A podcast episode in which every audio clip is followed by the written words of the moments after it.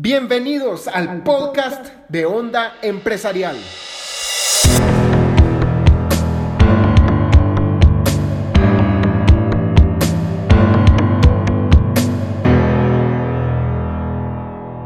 Bienvenidos a un nuevo podcast de Onda Empresarial donde les decimos cómo es la onda de hacer crecer sus empresas de forma eficiente, generando ganancias y creando un impacto muy, pero muy masivo en el país y en el mundo.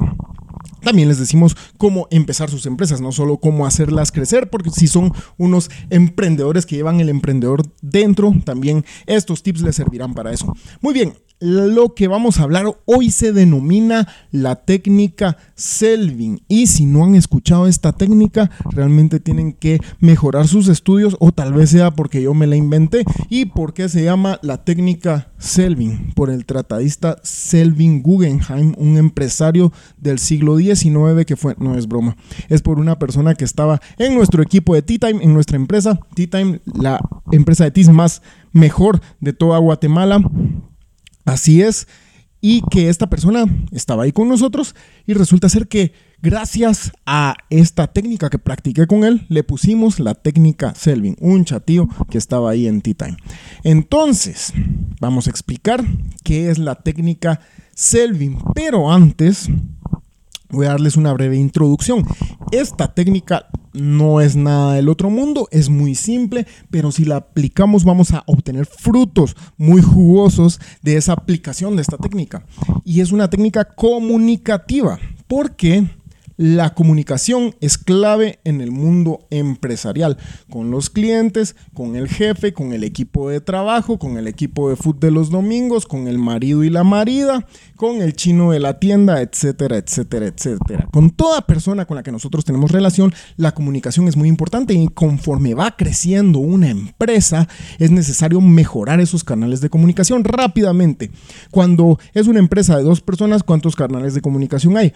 Uno hacia allá y uno de regreso, es decir, dos en total, si estamos bien con nuestras matemáticas. Si es una empresa de tres personas, ¿cuántos canales de comunicación hay? Tenemos tres chatíos, entonces va uno para acá, uno de regreso, llevamos dos, uno para acá, otro de regreso, llevamos cuatro, y uno para acá y uno de regreso, llevamos seis canales de comunicación cuando son tres personas. Ahora bien, si son cuatro, rápidamente tenemos aquí un cuadrado imaginémonos ese cuadrado. Ahora, ¿cuántos canales de distribución hay? Ah, hay uno para acá. 1, 2, 3, 4, 5, 6, 7, 8, 9, 10, 11, 12 canales de distribución. De distribución.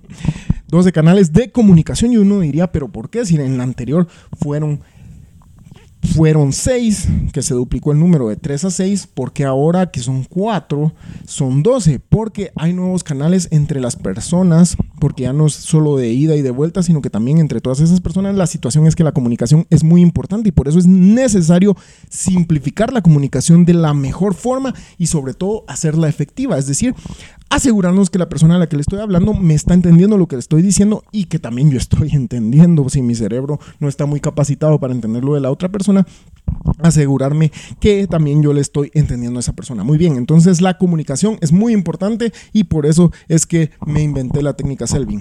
Ahora bien, punto número dos, el error más grande es suponer que nos entendieron. Este es uno de los errores que cometemos día a día en el mundo empresarial. Es suponer que cuando yo dije algo, esa persona me entendió. Lo que debemos hacer, y yo sé, esto, yo siempre soy muy positivo, pero esto me sirve aplicarlo prácticamente. Y es punto número uno, suponer que esa persona a la que le dije yo algo no me entendió. Por ejemplo, yo le digo a alguien, yo llego con una persona y le digo, mira, necesito una silla, pero bien, bien grande y color café.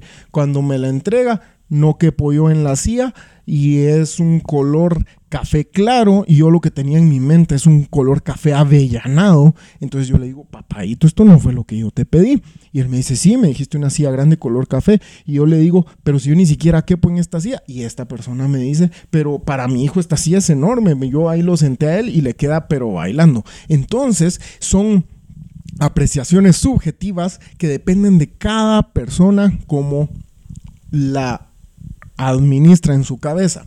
¿Qué debo hacer entonces? Tengo que ser lo más claro posible, decirle necesito una silla de un metro de respaldo, de 50 centímetros de asiento, donde mi retaguardia quede muy, pero muy suave, que sea además de este tono de café, le llevo yo otra silla de ejemplo del tono de café que quiero. Entonces, nunca supongo que me entendieron, sino que supongo que no me entendieron.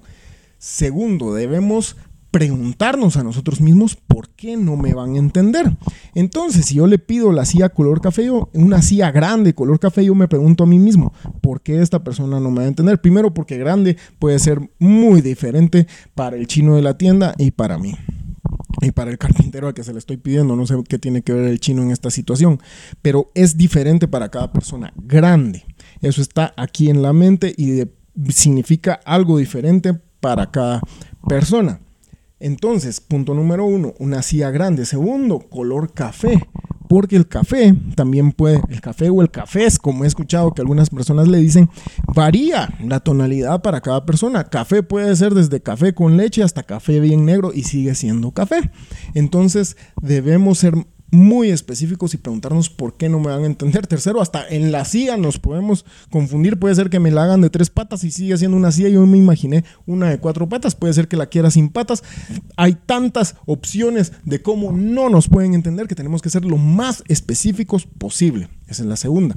Y tercero, podemos preguntarle a nuestra pareja, a nuestra persona de confianza, ¿por qué no nos van a entender? Decirle, mira, yo quiero pedir esta silla color café grande. ¿Por qué no me van a entender? ¿Qué te imaginas con eso? Y cuando nos respondan nos podemos dar cuenta dónde están nuestros errores de comunicación.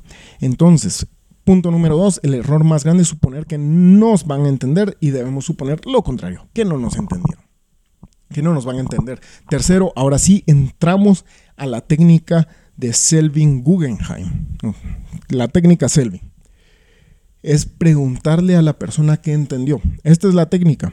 La técnica Selvin consiste en que yo le pregunto a la persona que me entendió. En el momento en el que yo doy una instrucción o comunico algo, le pregunto inmediatamente a esa persona, ¿y vos qué me entendiste? ¿Puedes repetirme de vuelta, por favor, si sos tan amable lo que te acabo de decir? Entonces, al momento en el que nos lo dicen, yo puedo verificar si esa persona realmente recibió el mensaje o su cerebro interpretó algo diferente de lo que el mío estaba diciendo.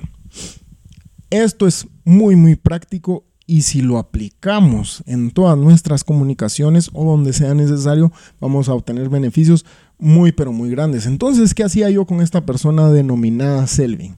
Yo me di cuenta que a veces yo le decía cosas y cuando miraba era otra situación la que yo estaba recibiendo, había que repetir la t-shirt o había que hacer el trabajo de nuevo o un cambio. Entonces, lo que me dije es, le voy a preguntar qué es lo que él está entendiendo, porque obviamente lo que él se imagina en su cabeza no es lo mismo que yo me imaginé cuando yo se lo dije. Entonces yo le decía, mira, necesitamos una t-shirt blanca y el diseño que diga esto, ¿qué entendiste vos?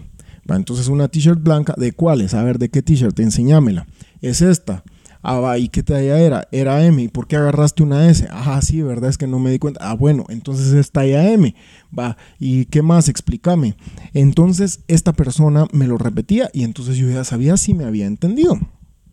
Ahora bien, esta técnica es mejor cuando son cosas nuevas que estamos haciendo, cuando son procesos repetitivos de tareas que hacemos constantemente no es tan eficiente, pero cuando hacemos algo por primera vez o cuando agregamos un cambio, algo que hacemos repetitivamente, es muy importante hacerlo. Entonces esa es la técnica y de verdad si la aplican van a ver que es muy fácil, no solo en la empresarialidad, sino que también cuando ustedes pidan algo a alguien más, díganle que les, o sea, cuando uno encargue algo a otra empresa, decirles que les repitan lo que pidieron. Yo siempre cuando pido el material, el vinil que utilizamos, yo le pido a las personas que me repitan lo que pedí, porque muchas veces me doy cuenta que no está bien. Y también cuando uno va a un restaurante, por ejemplo, muy fino, o al McDonald's, que le repitan lo que uno acaba de pedir. De esta forma nos vamos a ahorrar muchas situaciones embarazosas e incómodas. Ahora vamos a ver la técnica Selving empoderada, o sea, con más poder. Es repetirle a la persona que nos dijo algo lo que uno entendió. Por ejemplo, si me dicen yo quiero una t-shirt talla M con este diseño, entonces yo le repito, muy bien, aquí te repito la orden. Sería una t-shirt negra talla M, le mando las medidas y me dice, ah, no, no era en negro que la quiero, la quiero en color turquesa olivo. Entonces ya yo entendí lo que esta persona me estaba diciendo. Esa es la técnica otro nivel, que es yo le repito a las personas sin necesidad de que esa persona me lo solicite a mí, yo le repito a esa persona lo que esa persona me pidió y créanme que esto también ayuda enormemente, que porque en ese momento esa persona se da cuenta si nosotros entendimos lo que nos estaba pidiendo y también si nosotros entendimos lo que esa persona nos estaba pidiendo.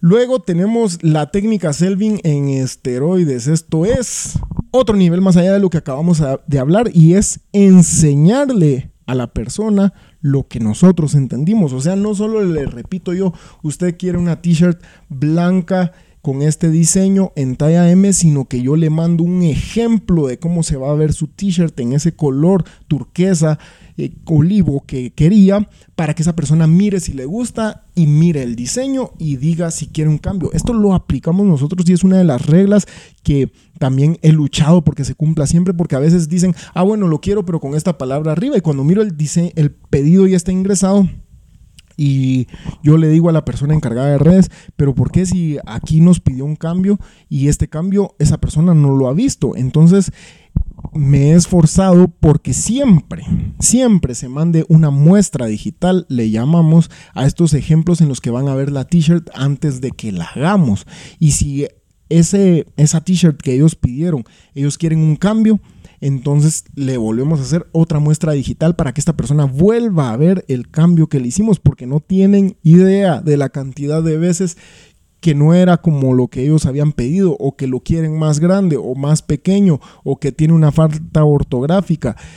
Tantas veces que nos hemos ahorrado situaciones de repetir un trabajo porque les enseñamos antes qué es lo que esta persona quería y así esta persona puede verificar. Les voy a dar dos, ejemplos. Ayer una clienta pidió unas t-shirts y yo le repetí que era lo que quería y nos había mandado uno de nuestros diseños que tenemos en el catálogo y esta t-shirt está en blanco. Entonces yo le dije, le repetí la, las dos t-shirts que había pedido, una era en negro eh, con un diseño de Darth Vader del lado oscuro y otra que dice estoy como quiero y una frase muy graciosa, por favor métanse timeshirts.com diagonal catálogo.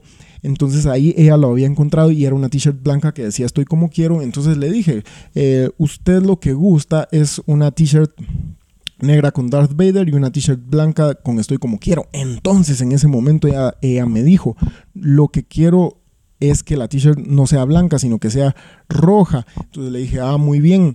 Entonces roja con el diseño en blanco, le dije, porque normalmente no se distingue mucho. Ella me dijo que la asesorara, yo le dije que se miraba mejor en blanco. La situación es que después le hice dos ejemplos de cómo se miraría ese diseño que nosotros teníamos en t-shirt roja, tanto con el diseño en negro con el, como con el diseño en blanco. Entonces ella dijo, efectivamente, así me gusta más. Muchísimas gracias por eh, todo.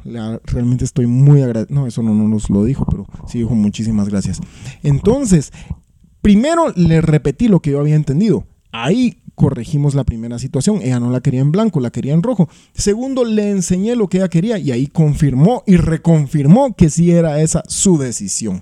Entonces, no solo repitamos, siempre que podamos, enseñemos lo que estamos diciendo, si pueden hacer un dibujo, un diseño, lo que sea, para que esta persona se represente en su mente lo que ustedes están diciendo. Y es muy importante quitarnos la hueva de no hacer las cosas solo porque ay qué trabajo si no lo hacemos después toca el trabajo de repetirlo y eso es más trabajo que hacer un ejemplo incorpórenlo en sus procesos y van a ver la gloria.